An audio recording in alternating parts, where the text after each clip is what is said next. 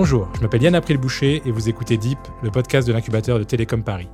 Nous allons plonger ensemble dans les profondeurs de la tech française pour y découvrir les technologies que l'on utilisera tous demain et rencontrer les entrepreneurs qui se cachent derrière les machines. Aujourd'hui, la crise sanitaire a complètement modifié notre rapport à la science et à l'information scientifique, voire à l'information en général. On joue avec les chiffres pour certains, on conteste des consensus pour d'autres. Il devient de plus en plus difficile d'avoir accès à une information scientifique claire pour le grand public. Pourtant, l'accès à l'information n'a semble-t-il jamais été aussi facile. Et la science est-elle une exception? Est-ce que c'est utopiste de vouloir transmettre au plus grand nombre des éléments souvent difficilement accessibles?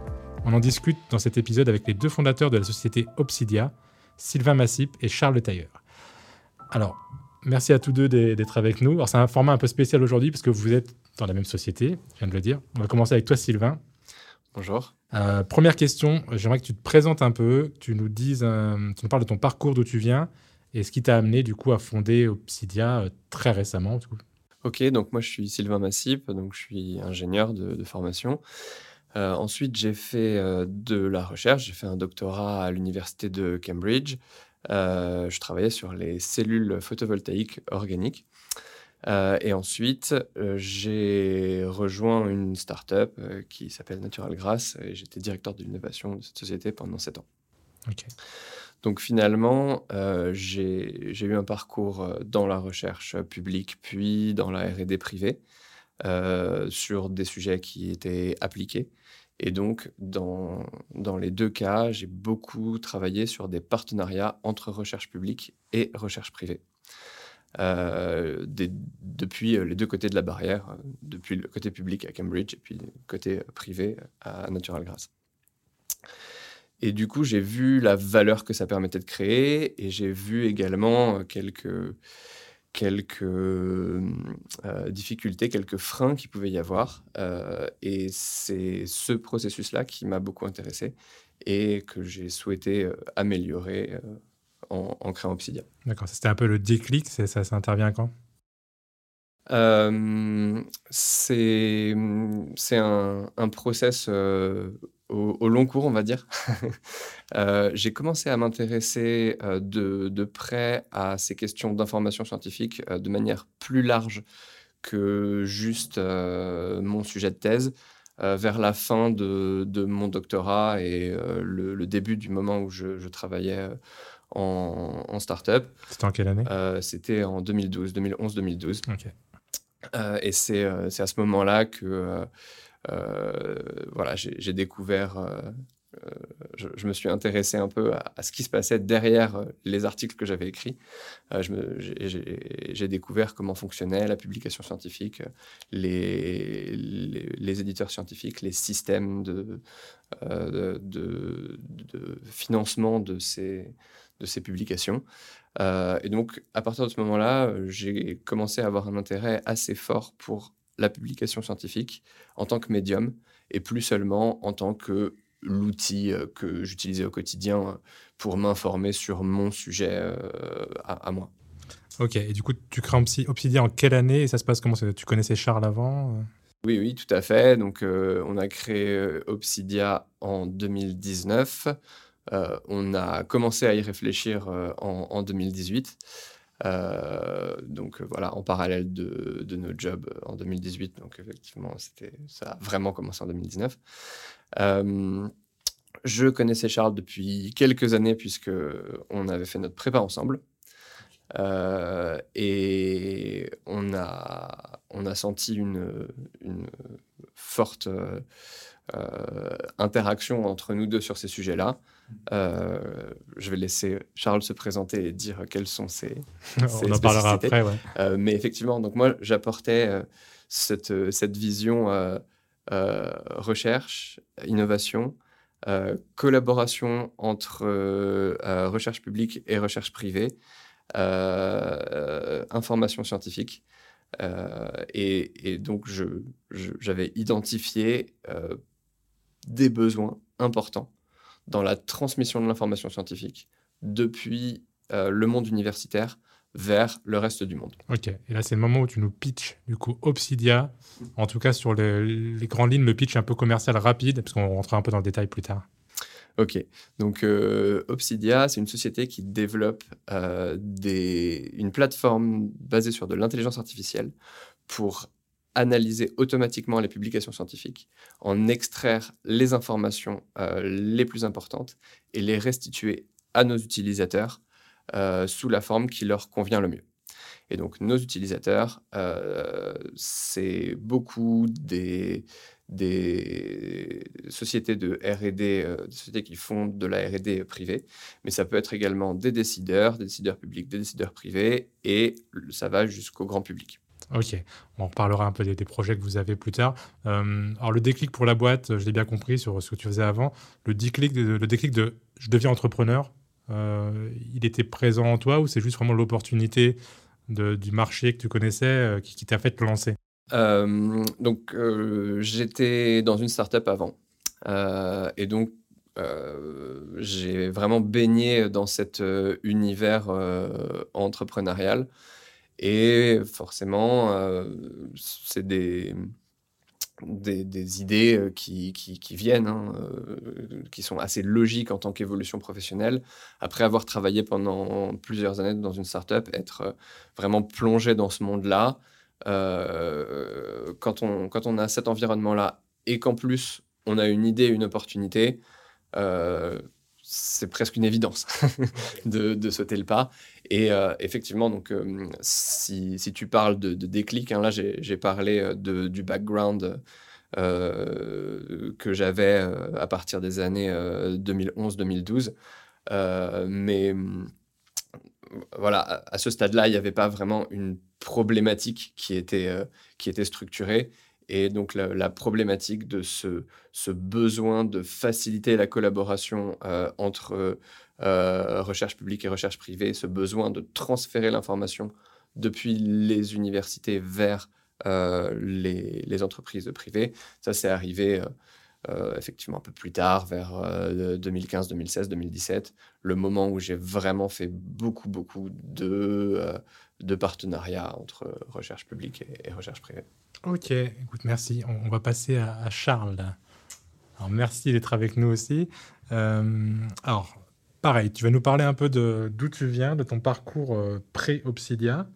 Euh, et puis, on parlera voilà, avec toi de, de tout ce que tu as fait. Et on, reviendra à, Obsidia dans la troisième partie. Ok, alors je vais reprendre. Là où Sylvain a laissé l'histoire quand on s'est rencontrés en prépa. Moi, après, j'ai fait une école d'ingénieur, j'ai fait euh, Télécom Paris Tech. Donc, euh, j'étais déjà venu dans les murs de l'incubateur euh, il, y a, il y a quelques années. et après mes études, j'ai travaillé dans différents. J'ai pas mal bougé, j'ai travaillé dans pas mal de boîtes différentes, beaucoup de startups. Et, et sur un sujet qui a fini par se dégager au, fur et à mesure, qui est le sujet de créer des nouveaux services, créer des, des, faire de l'innovation euh, autour des mouvements d'ouverture. Et c'est ça qui a résonné euh, quand euh, Sylvain m'a parlé du monde de la recherche, que moi j'ai connu très très brièvement durant mes études. ce qui a résonné, c'est le fait de, de, créer de la valeur, de, de, faciliter des choses en ouvrant un maximum les informations, les données, les processus. donc moi j'ai travaillé, pour donner deux exemples, il y a beaucoup de mouvements qui commencent par open. Euh, il y en a qui sont très connus, euh, l'open source, euh, l'open data. moi, j'ai commencé par un mouvement un peu particulier, qui est un peu moins connu, qui s'appelle l'open gov, l'open government. c'est l'idée d'ouvrir les façons de, fonctionner, d'ouvrir le monde politique, d'ouvrir la façon de décider pour rendre les décisions meilleures et impliquer le plus de gens. Donc il y a une application euh, relativement euh, euh, connue qui en plus en ce moment est en, est en, cours de vote, c'est le, budget participatif. Donc alors pour les, pour les Parisiens, le budget participatif de la ville de Paris.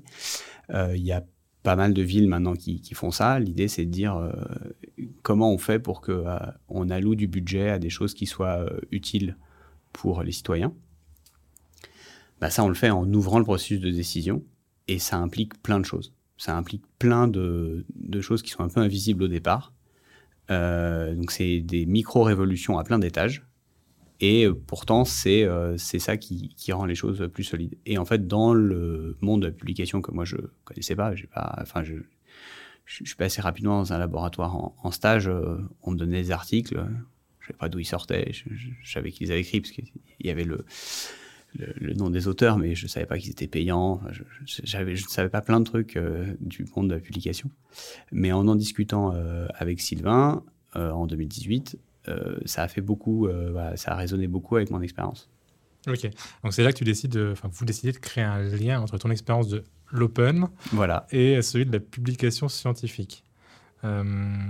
Et du coup, ça se passe comment ce, lien? C'est facile ou pas? Est-ce que les chercheurs sont sensibles à ce, mouvement-là ou c'est quand même des, grosses institutions difficiles à faire bouger? Alors, c'est là où euh, euh, l'open dans le monde de la recherche s'appelle open access ou science ouverte. On pourra, on pourra parler un peu des, différences. Mais euh, donc, ils ont, leur, ils ont leur label open, ils ont leur hashtag, comme il y a l'open data, l'open gov, etc. Il y a vraiment dès le départ, moi je découvre ce monde-là c'est Sylvain qui me fait découvrir ce, monde-là. Euh, par contre, je vois très rapidement des parallèles. Euh, effectivement, il y a des grosses institutions, euh, il y a des publishers qui ont un monopole, on peut le dire, un oligopole. Ils sont quelques-uns à détenir une immense, immense partie du marché.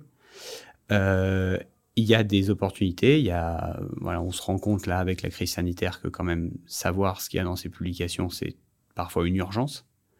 Euh, et qu'il n'y a pas que les chercheurs qui ont besoin d'accéder à cette information. Il y a vraiment besoin de, euh, que les décideurs euh, politiques, que les citoyens, que les, les, industriels accèdent facilement à cette information. de la même façon que finalement, il ne suffit pas d'élire des, des gens tous les cinq ans pour savoir comment on alloue les budgets dans une ville. Ça, ça peut être un processus plus, plus participatif et plus, euh, plus au long cours. Ok. Euh, avant de reparler un peu d'Obsidia, c'est quoi toi ton rôle précisément du coup dans, dans la société? Tu es, plutôt sur la partie euh, développement technologique Ouais, on... moi je, suis CTO d'Obsidia. On a un rôle. Concrètement, je vais animer l'équipe de développeurs de la boîte.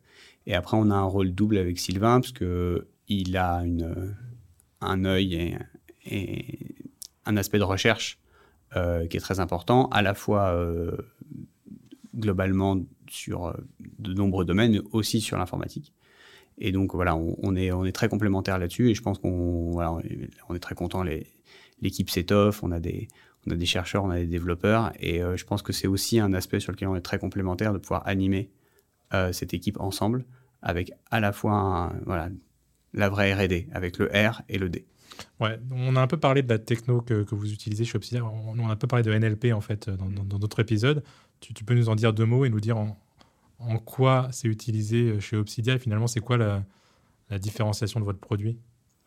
Alors, euh, donc sur la matière première qu'on travaille, c'est les, publications scientifiques. Euh, c'est donc c'est du texte. Euh, c'est pour ça que notre, notre famille d'intelligence artificielle et de, machine learning, c'est le NLP. Euh, nous, l'image qu'on donne pour, pour, parler, pour parler au plus grand nombre, c'est. pour les techniciens, c'est des modèles de langue qu'on utilise. Pour parler au plus grand nombre, on va dire que c'est des robots qui apprennent à lire.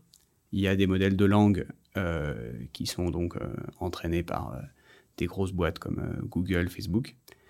Euh, c'est donc des robots qui apprennent à lire et nous, on leur fait passer leur doctorat. C'est-à-dire qu'on réentraîne ces modèles-là sur de la publication scientifique, ce qui permet d'être beaucoup plus précis euh, dans, nos, outputs et de pouvoir arriver à sortir euh, des informations qui vont être utiles dans un contexte industriel et scientifique. Ce que tu nous dis, c'est qu'en gros, aujourd'hui, on utilise beaucoup cette techno pour reconnaître des chats et qu'en fait, si on l'utilisait pour euh, comprendre des choses plus intéressantes, ce serait quand même plus sympa. Alors, euh, on nous a souvent interrogé sur notre business model et on, voilà, quand on était à court d'arguments, on donnait cette image. Facebook a fait fortune avec vos, photos de vacances, qui certes sont formidables, mais euh, a priori n'ont pas un immense intérêt. On peut imaginer que l'intelligence qui est contenue dans les quelques pages d'un article scientifique, on peut en faire sortir plus de valeur que les photos de chats et les photos de vacances des gens sur Facebook. Ok, je pense qu'on est, on est tous d'accord là-dessus.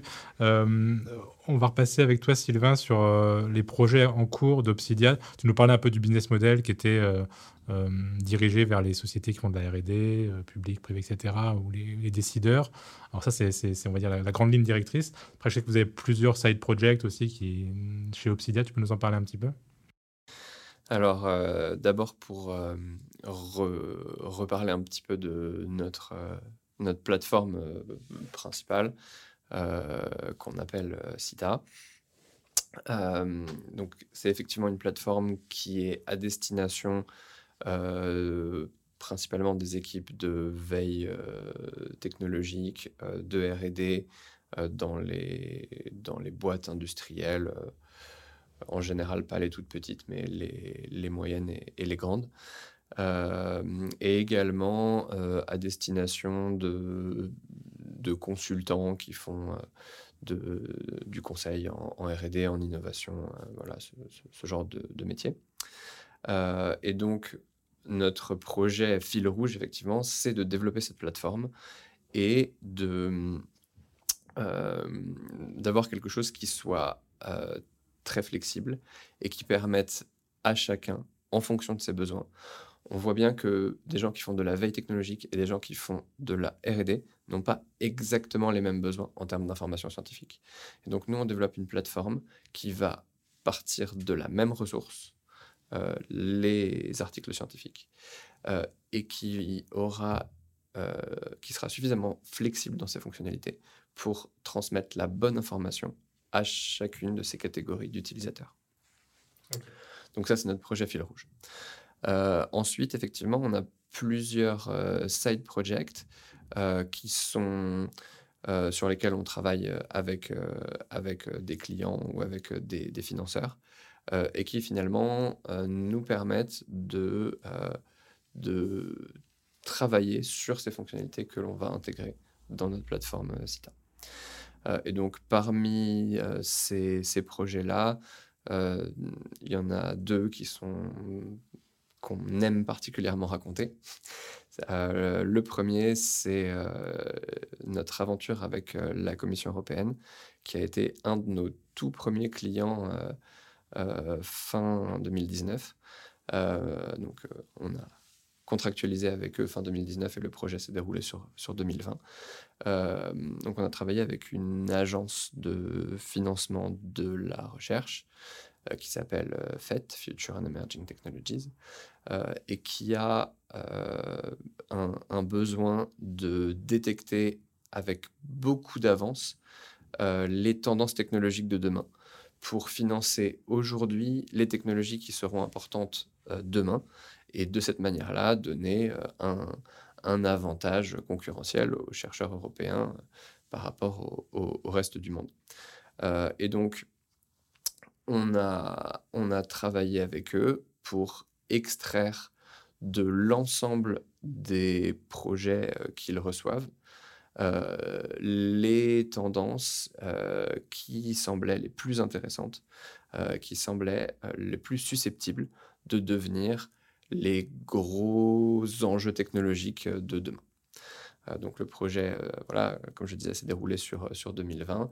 Euh, et on a été euh, aussi bien nous que eux très satisfaits du résultat. C'était une collaboration vraiment très intéressante euh, pour nous.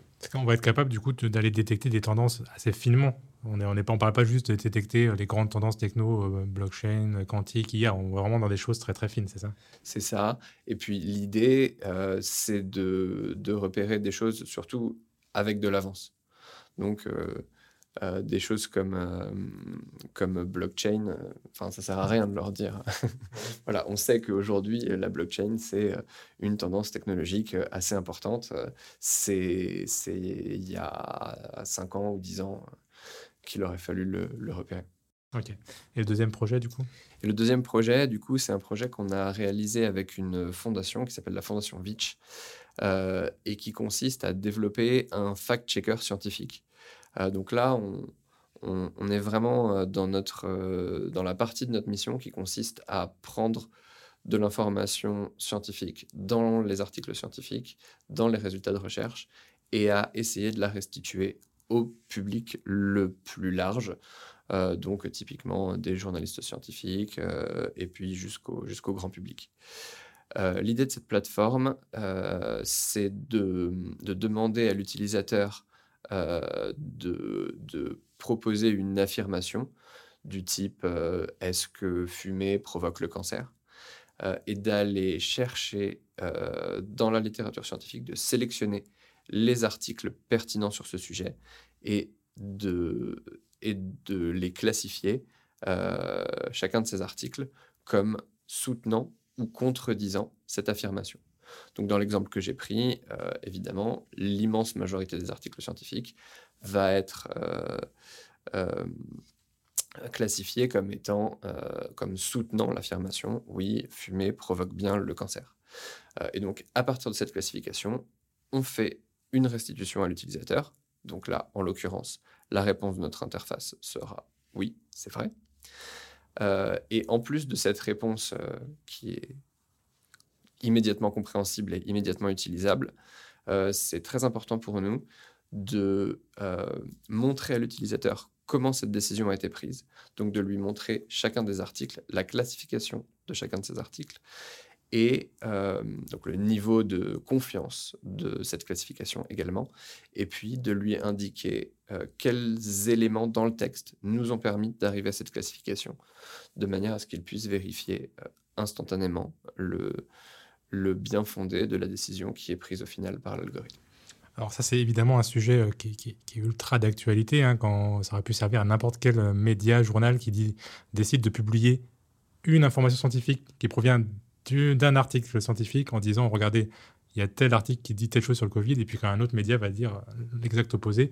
On sait que la science, c'est une histoire de consensus et de débat, euh, donc c'est quand même euh, vraiment d'actualité. Et on en vient à la dernière partie. Euh, finalement, est-ce qu'aujourd'hui, les professionnels, certes, mais est-ce que le grand public a accès à une information scientifique de qualité suffisamment facilement ou non?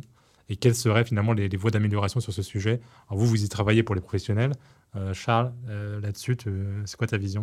Alors, moi, j'ai l'impression qu'il y a, il y a vraiment euh, de la difficulté à, tous les, à toutes les strates. et peut-être plus, le plus dur, le, plus répandu sur le, la question du grand public, c'est un désintérêt pour la science. nous, on a, fait un peu l'expérience en commençant en 2019, donc en étant quasiment boîte Covid, euh, que euh, ce qu'on racontait était beaucoup moins intéressant en 2019 qu'il ne l'est en 2021. C'est-à-dire, euh, on endormait un peu tout le monde au, moment de prononcer le mot science. Voilà, quand on pitch et qu'à côté de nous, il y a des gens qui distribuent des bouteilles de vin avec des drones, bon, voilà, c'est nettement plus rigolo que quand on parle de science. Bon. et je trouve ça, c'est pas un, un reproche Non, mais je, ne critique pas du tout parce que moi-même, je trouvais ça plus marrant, euh, les gens qui, euh, qui, qui, avaient ce genre de projet. Et pourtant, alors euh, c'est pour ça que je me suis, je, je, suis embarqué dans le projet d'Obsidia. pourtant, j'avais cette conviction, et comme Sylvain, que la science est fondamentale et apporte une grande partie des bienfaits euh, euh, qu'on peut espérer dans le monde moderne. Donc, euh, il y, a ce sujet-là qui a quand même nettement changé. C'est-à-dire que on a parlé de publication scientifique aux 20 heures.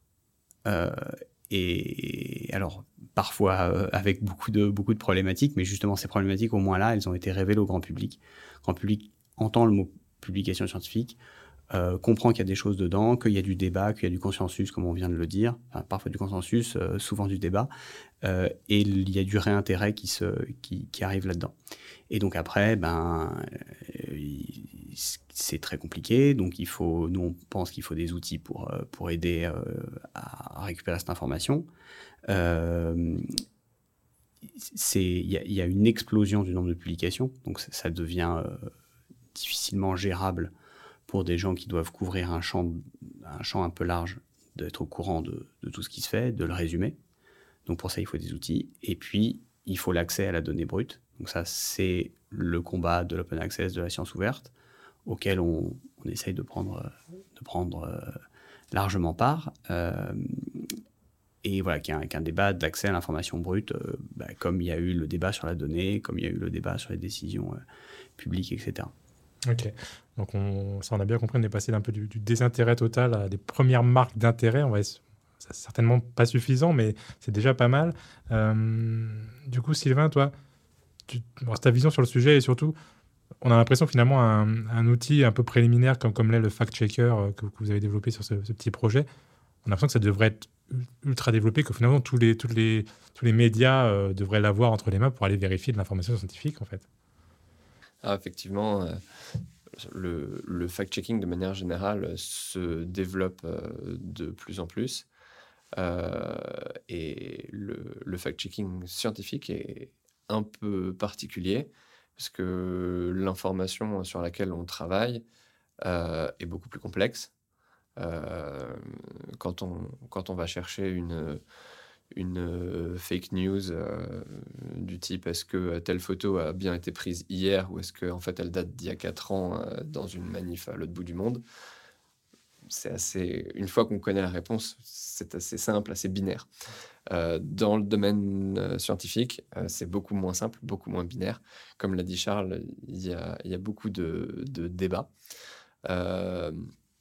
Et donc, effectivement, à notre sens, c'est quelque chose qui nécessite un traitement particulier en s'appuyant sur les meilleures informations dont on a à disposition. Et effectivement, pour, pour euh, la science, euh, c'est les publications euh, qui ont une revue par les pairs, donc des documents qui ont été écrits par des chercheurs et vérifiés par d'autres chercheurs indépendants.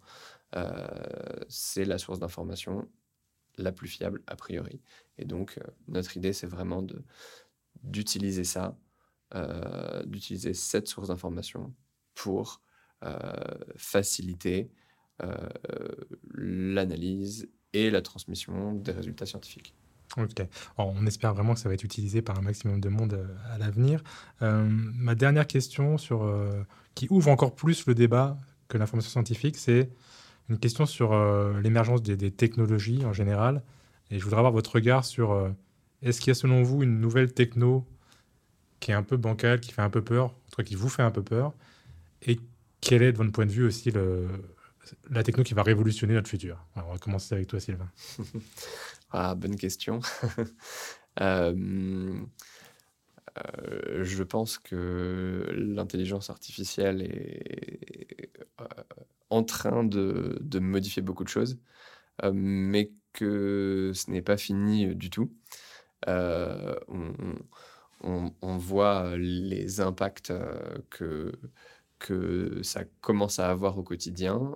on voit que c'est un développement qui est un petit peu, un petit peu anarchique. Il se passe des choses de, dans plein d'endroits avec plein d'acteurs différents.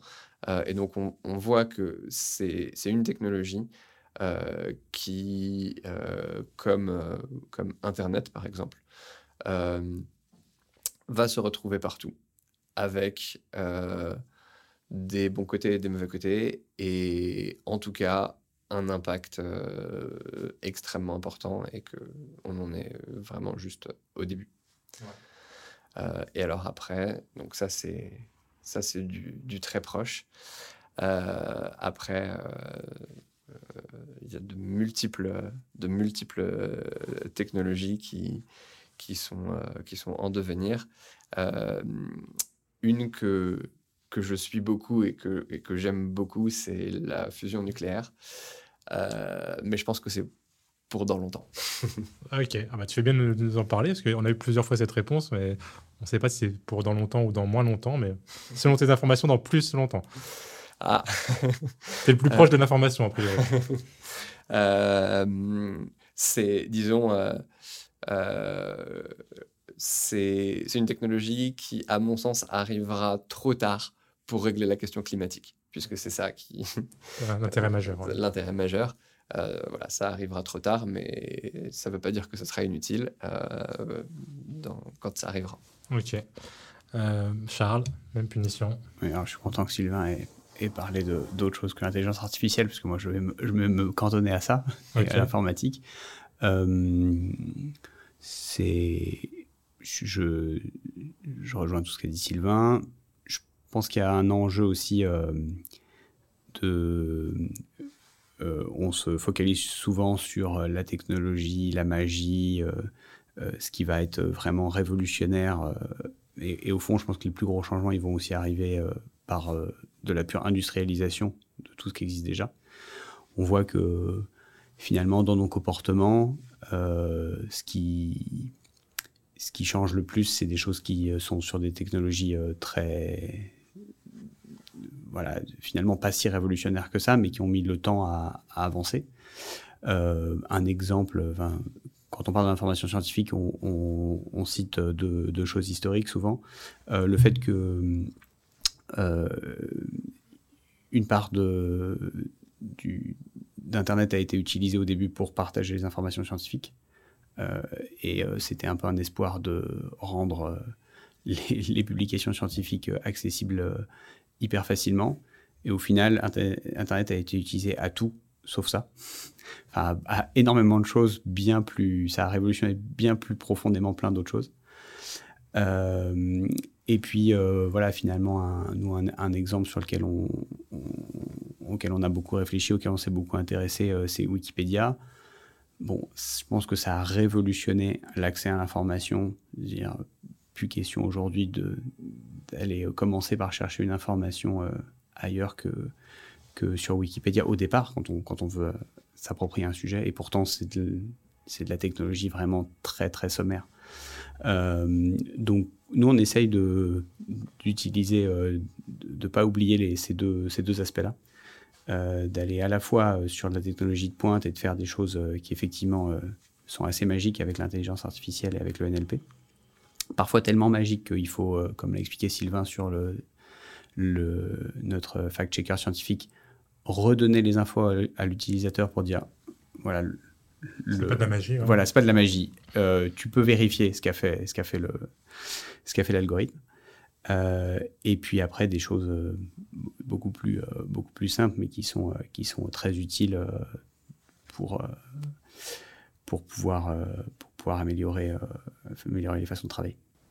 Alors, aucun de vous deux ne m'a parlé de choses qui font vraiment peur, genre de bébés clonés ou de, de, robots guerriers ou de choses un peu. Non, ça, votre rapport à la technologie est très, très positif. Peut-être parce qu'on connaît les limites. il, y a, il, y a, une blague de développeur qui dit euh, l'intelligence artificielle pourra remplacer euh, les développeurs quand euh, toutes les spécifications, quand les gens sauront exactement ce qu'ils veulent. Donc, bah, c'est pas prêt d'arriver. Ok, pour le moment, on s'en sert surtout pour détecter des chats. Et des... Voilà. Ok. Bah écoutez, merci beaucoup à tous les deux Alors, pour cette immersion dans, le monde merveilleux de la science. C'est toujours un plaisir pour moi de recevoir des, entrepreneurs qui sont passionnés par leurs projets, leurs technos et, et, surtout par le secteur dans lequel ils évoluent. Et je trouve que c'est particulièrement vrai pour vous deux. Bah, j'espère que cet épisode donnera envie à ceux qui nous écoutent d'être encore plus curieux en matière de faits scientifiques, donnera peut-être à certains envie de faire de la science, ou des pistes à chacun pour s'informer mieux et plus librement déjà. On se retrouve très vite pour un prochain épisode de Deep.